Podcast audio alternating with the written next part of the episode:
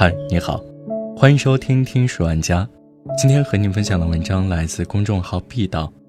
当代青年独居的快乐，你根本想象不到。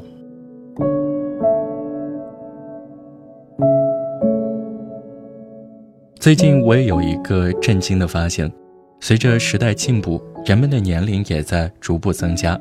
最早的一批九零后已经年近三旬了。九五后们也已经纷纷大学毕业，来到了北上广深，开始社畜生活。这一群体迁移带来了一个新的现象：独居。他们往往一个人居住，一个人生活，一个人坐在中介的电动车后座，一个人和房东单打独斗。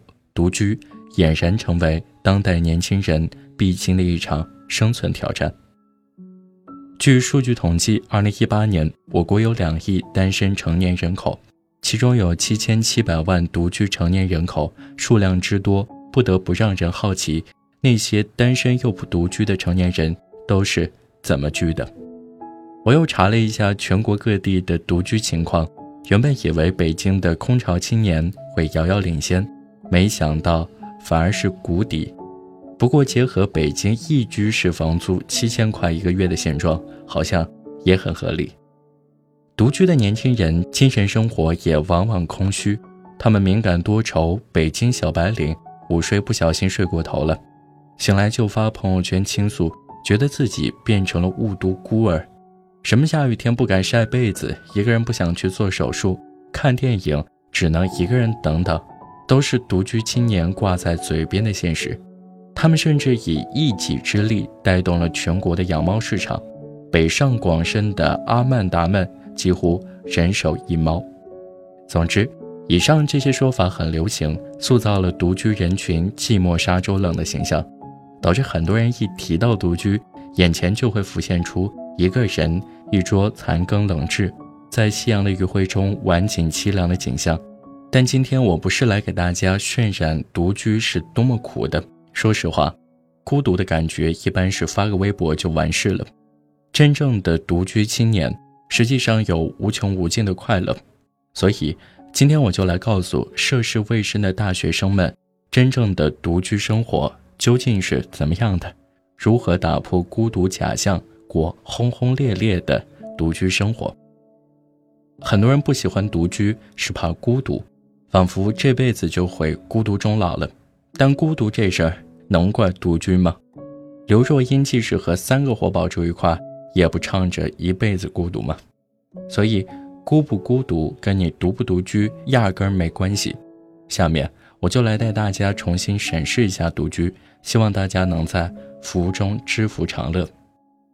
身体的自由，每一个独居人都是有限范围内的山大王，对自己的身体有着十足的掌控力，比如裸奔。这项我平常不敢尝试却十分向往的运动，因独居而变得具有可能性。二，吃睡的自由，吃，是我们日常的重要活动。很多人因为室友不吃螺蛳粉，常年只能端着小碗在厕所里偷偷的嗦粉，非常凄凉。而独居人士就相反，想吃什么吃什么，想啥时候吃就啥时候吃。睡，也是我们日常的重要生活。独居的人躺在自己五到五百平米的大床上，再也不怕把床当成蹦蹦床跳下来的时候被妈妈吼下来。身体允许的话，你甚至可以在床上躯体空翻一千八百度。三，养宠物的自由。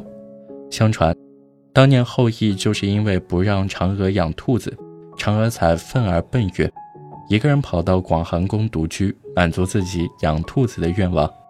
寄人篱下的时候，我们根本没有权利选择养什么宠物。但是，一旦独居，只要经济允许，你养匹马都没关系。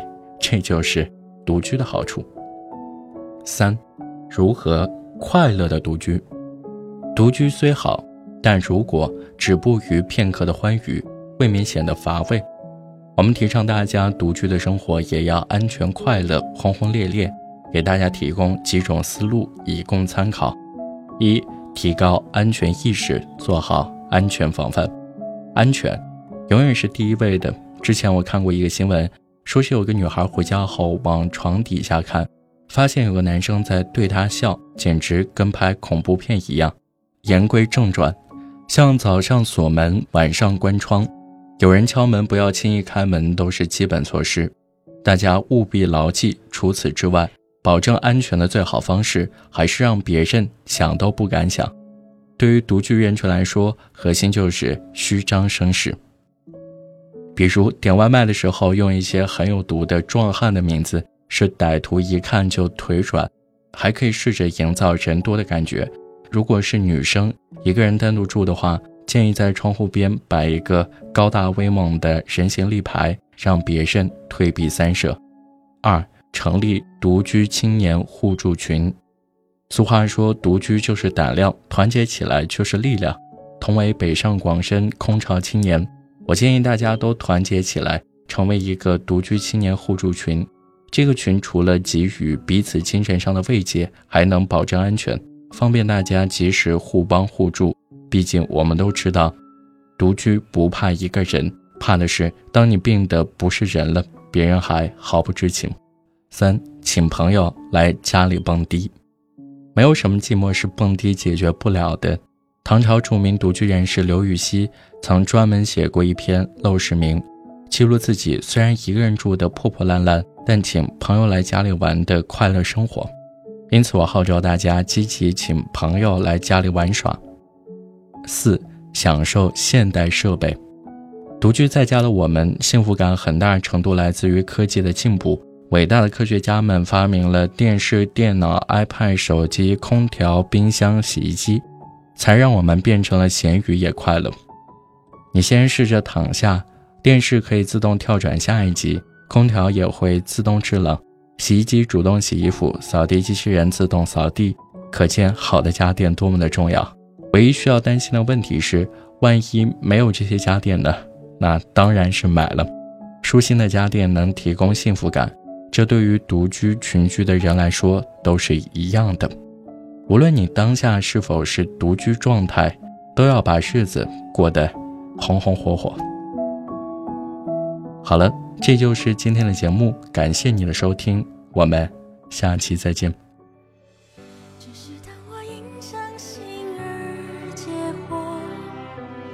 是谁用信任的刀向你勒索？海洋说你并没有错，为什么那么痛？为什么要痛？只是当我隐